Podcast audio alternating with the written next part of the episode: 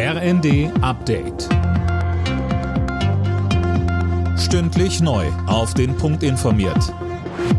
Ich bin Finn Riebesell. Guten Tag.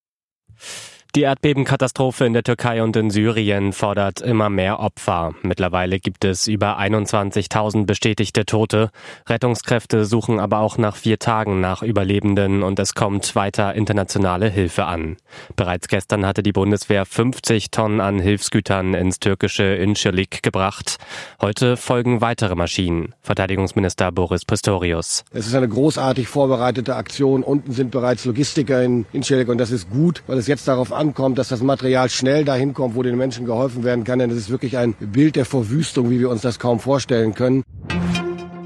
Die Ukraine meldet eine neue Welle von russischen Raketen und Drohnenangriffen. Ziel waren demnach vor allem Städte und die kritische Infrastruktur im Nordosten und Süden der Ukraine.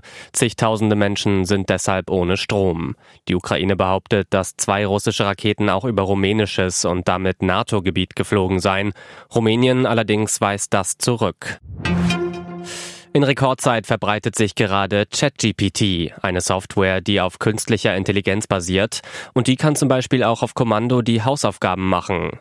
Der Umgang mit ChatGPT ist deshalb an den Schulen gerade ein großes Thema. Bernd Schauer von der Lehrergewerkschaft GEW sagte uns. Man sollte auch unsere Lehrerinnen und Lehrer nicht unterschätzen, dass die nicht erkennen können, was ihre Schüler drauf haben oder was denn wirklich nur künstliche Intelligenz ist. Aber für die Schülerinnen und Schüler ist es eine Herausforderung, also weil die müssen natürlich damit lernen, dass sie es sich nicht zu einfach machen. Das wäre eine große Gefahr.